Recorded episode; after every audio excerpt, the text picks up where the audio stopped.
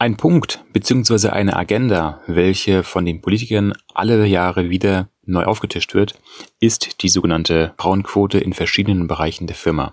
Und in dieser Episode soll es darum gehen, wie sinnhaft ich eine Frauenquote im Sondermaschinenbau empfinde und wie meine Meinung dazu ist. Und damit willkommen bei Form und Lage, dem Technikpodcast für den Sondermaschinenbau. Mein Name ist Steffen Beutler. Ja, die Frauenquote.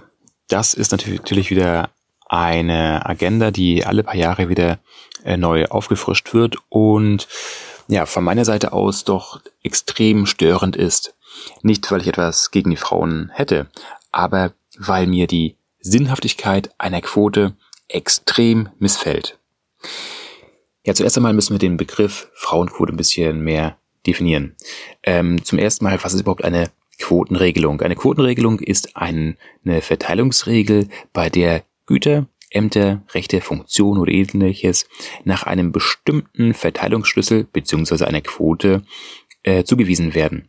Und äh, sie wird angewendet, um ein bestimmtes politisches oder wirtschaftliches Kräfteverhältnis zwischen verschiedenen Akteuren festzuschreiben. Und äh, damit sind solche Quotenregelungen ähm, eine Art Kompromisse und werden verwendet, um Konflikte zu beenden. Soweit, so gut. Das ist erst einmal ähm, laut Wiki oder laut Lexikon das ungef der ungefähre Wortlaut. Wie es, wie es hier schon zu sehen ist, ist eine Quotenregelung erstmal grundsätzlich erstmal was Gutes. Denn es ist eine Art positive Diskriminierung, wenn man das mal so ähm, auf sich auf der Zunge zergehen lassen möchte. Wir kennen zum Beispiel eine Art der Quotenregelung aus den USA, und zwar, wenn es darum geht, ähm, gewisse Bevölkerungsschichten Zugang zu lassen zu beispielsweise Bildungseinrichtungen, dass ähm, beispielsweise auch äh, die Schwarzen gleich behandelt werden wie die äh, Weißen Mitbürger in den USA, aber auch die weißen Mitbürger genauso beachtet werden wie die asiatischen Mitbürger, also diejenigen mit asiatischem Hintergrund, um einen Zugang an den Elite-Universitäten zu haben. Warum ist das so? Denn grundsätzlich ist es in den USA anscheinend so, dass diejenigen Mitbürger, die asiatischen Herkunft sind, dass sie die besseren Noten schreiben und dementsprechend auf den, bei den Aufnahmetests am besten abschließen und so grundsätzlich die meisten, wenn nicht sogar alle Studienplätze erhalten würden, was die nächsten Bevölkerungsschichten ausschließen würde. Dementsprechend kann man sagen, eine Quotenregelung ist, ist erst einmal grundsätzlich eine positive Diskriminierung, dass man aufgrund der eigenen Herkunft, der ähm, eigenen ethnischen Zugehörigkeit auch Zugang zu gewissen ähm, Bildungsangeboten hat. Das gleiche gilt natürlich auch für den Bereich der ähm, Wirtschaft und zwar für Jobangebote, dass es ähm, gerade im offen, öffnen, öffentlichen Bereich, dass es gerade im öffentlichen Bereich der USA auch Quoten gibt äh, für, für afroamerikanische äh, Mitbürger, dass diese auch von diesen besetzt werden müssen. So, das ist erstmal grundsätzlich was ähm, wie die Quotenregelungen zu, äh, zu betrachten sind. Jetzt geht es allerdings hier eher um einen anderen Part, und zwar und zwar das Thema der Frauenquote. Das wurde schon umfassend behandelt und zwar im Jahre 1980 von der UN in der in dem Übereinkommen zur Beseitigung jeder Form von Diskriminierung von Frauen. Soweit, so gut. Und man möchte damit natürlich äh, sicherstellen, dass die Frauen auch Zugang zu allen politischen und wirtschaftlichen Bereichen haben, die sonst alle in den Händen der Männer liegen würden. Soweit ist natürlich auch alles super, alles gut. Habe ich kein Problem mit. Also, dass die Frauen auch die Chancengleichheit bekommen. Bloß, ja, zu, meine, zu meinen kritischen Punkten kommen wir gleich. Ähm, wie würden eigentlich die Vorteile aussehen? Oder wie sehen eigentlich die Vorteile aus der einer Frauenquote, wenn wir sie in dem mal grundsätzlich in dem Maschinenbau betrachten würden. Naja, es gibt natürlich hier einige Pro-Punkte, die für die Frauen sprechen, und zwar im Maschinenbau. Und zwar hat man hier natürlich ähm, erst einmal den Punkt der Gleichberechtigung. Wieso sollten nicht auch Frauen in einem, äh, sagen wir mal, männerdominierenden ähm, Bereich mit tätig sein? Also ich finde, das sollten sie auch. Aber hier gibt es die Möglichkeit, dass wir das sogenannte Humankapital auch komplett ausschöpfen können. Denn gerade wenn wir Bereiche haben, in dem ein Fachkräftemangel herrscht, welcher allerdings zuvor nur von oder in größten Teilen von Männern ähm, bedient wurde, macht es natürlich auch Sinn, dass man hier weitere Bevölkerungsteile zulässt, um so diesen Fachkräftemangel auch ähm, beseitigen zu können. Kleines Beispiel ist aber zum Beispiel, dass es seit neuesten auch ähm, Frauen als Lkw-Fahrer gibt. Ich meine, natürlich können auch Frauen das, aber das wäre vor Jahrzehnten undenkbar gewesen, dass Frauen auf Fernstraßen mit LKWs unterwegs sind. Aber kommen wir zurück zum Maschinenbau. Also nicht nur, wenn es um Fachkräfte geht, sind ähm, können die Frauen dabei helfen, diese Fachkräftelücke zu schließen, sondern es gibt auch noch andere Bereiche. Und zwar haben Frauen natürlich auch eine ganz andere, vielleicht sogar eine anders gerichtete Kreativität als Männer. Und so können Frauen beispielsweise auch dabei helfen, durch ihre Kreativität äh, neue Produkte oder Prozesse zu erstellen, die wesentlich besser sind, als wenn sie Männer zum Beispiel geschaffen hätten. Und außerdem ist es so, wenn wir uns mal den zwischenmenschlichen Bereich anschauen, so gibt es hier natürlich eine Reihe von Soft Skills, die bei Frauen wesentlich ausgeprägter sind und auch so für ein sehr harmonisches Arbeitsumfeld beitragen können. Des Weiteren ist es so, dass Frauen natürlich auch einen ganz anderen Blickwinkel haben als Männer und aufgrund dessen natürlich zu einer gewissen Diversität beitragen können, was natürlich nicht nur für die eigene Abteilung, für die eigene Gruppe sinnvoll ist, sondern auch für die gesamte Firma.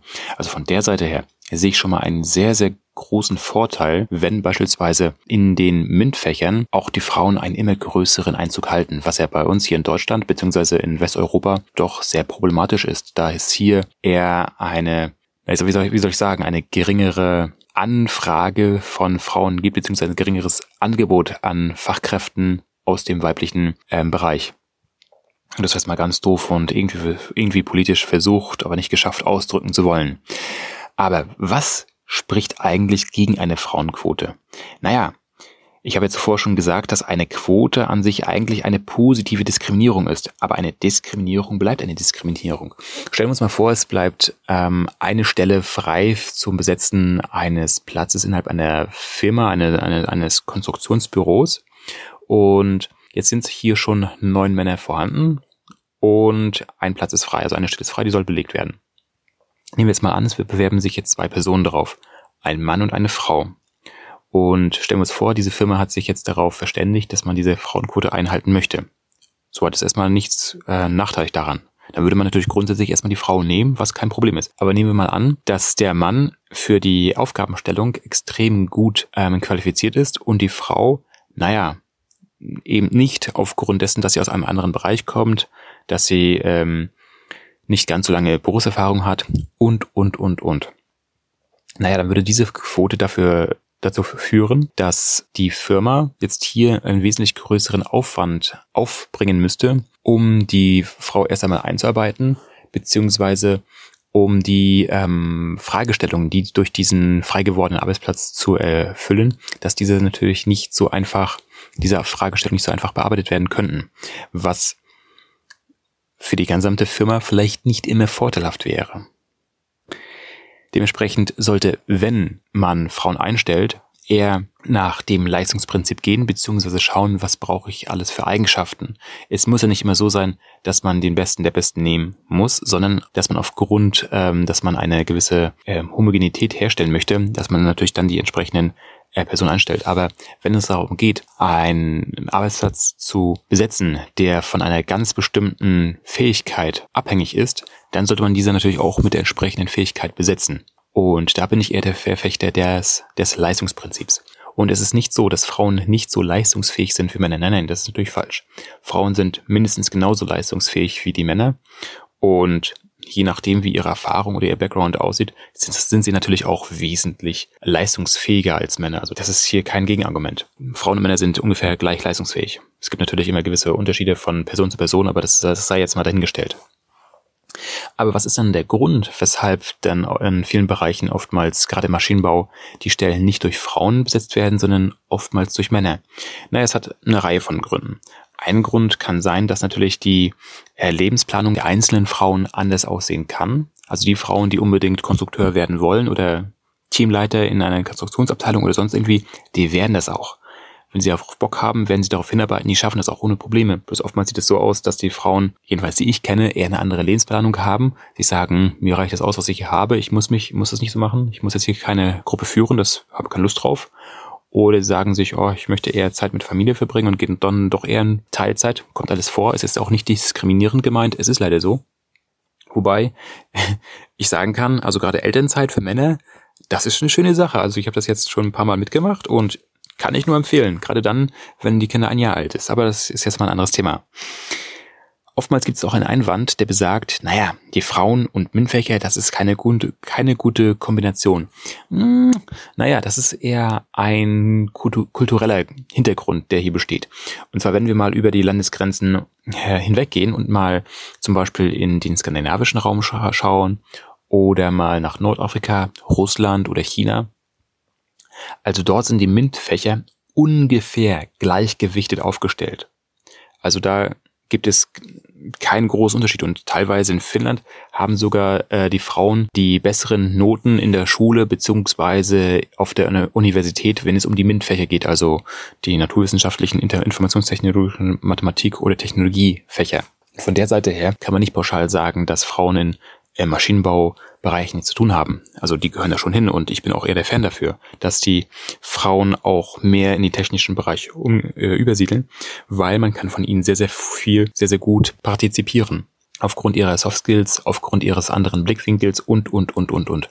Aber der Grund, weshalb sie es oftmals nicht sind, auf, warum sie oftmals nicht in dem Maschinenbaubereich tätig sind, liegt einfach daran, dass sie sich oftmals für andere Bereiche, also der Großteil oftmals für andere Bereiche interessiert, also nicht gerade der, der MINT-Bereich und dass äh, sie natürlich auch andere Vorstellungen haben. Dementsprechend sehen wir sie oftmals in eher sozialen Bereichen, in kaufmännischen Bereichen, in medizinischen Bereichen, in Pflegebereichen. Und das ist, wie gesagt, nicht ein Phänomen, was speziell für die Frauen zutrifft, sondern was auf unsere westeuropäische Kultur zutrifft dass man das im, schon im Kindesalter eher zu, ähm, zu mitge mitgeteilt bekommt, dass die Männer eher was für Technik sind, für Maschinen sind und die Frauen eher was zwischenmenschliches, Soziales und, und, und. Ähm, das dazu. Und dementsprechend sehe ich auch eine Frauenquote in vielen Bereichen als nicht sinnvoll an, weil das dazu führen würde, dass vielleicht sogar Frauen, die vielleicht nicht sogar für die entsprechenden Funktionen geeignet sind, Plätze belegen würden, was grundsätzlich für äh, auf lange Sicht für eine Firma oder für die Wirtschaft nicht immer positiv ist. Natürlich in vielen Bereichen schon. Kommt immer darauf an, wie, man's, wie, die, wie man dieses Humankapital verwendet, also Mitarbeiter. Aber es kommt immer darauf an, ja, wie und wie dann die, die Vorteile aussehen, die, die, ähm, die Benefits. Man sollte aber, wie schon gesagt, immer offen sein für äh, Frauen, gerade im Maschinenbaubereich. Ich habe schon mehr gesagt, äh, da diese natürlich auch einen anderen Blickwinkel haben, was ich nur als Vorteil achten kann. Also ich hatte wie gesagt, auch in meiner Vergangenheit einige Kolleginnen gehabt und hat immer sehr, sehr viel Spaß gemacht, mit ihnen zusammenzuarbeiten. Da war man immer nicht so auf Konflikt gebürstet, weil die doch ein bisschen diplomatischer sind, dass sie auch mal ganz andere Anfälle haben, wo man sich so denkt, ey, da wäre ich niemals drauf gekommen. Das wäre sowas von einfach, also so richtig an den Kern gedacht und nicht kompliziert gedacht oftmals dass man so sagt, hey, cool, danke, dass wir uns, uns, so austauschen konnten. Ja, das war's mit der heutigen Episode von äh, vom Lage den Technik Podcast und ich hoffe, du konntest hier etwas aus diesem heutigen Podcast mitnehmen und dementsprechend mach was draus.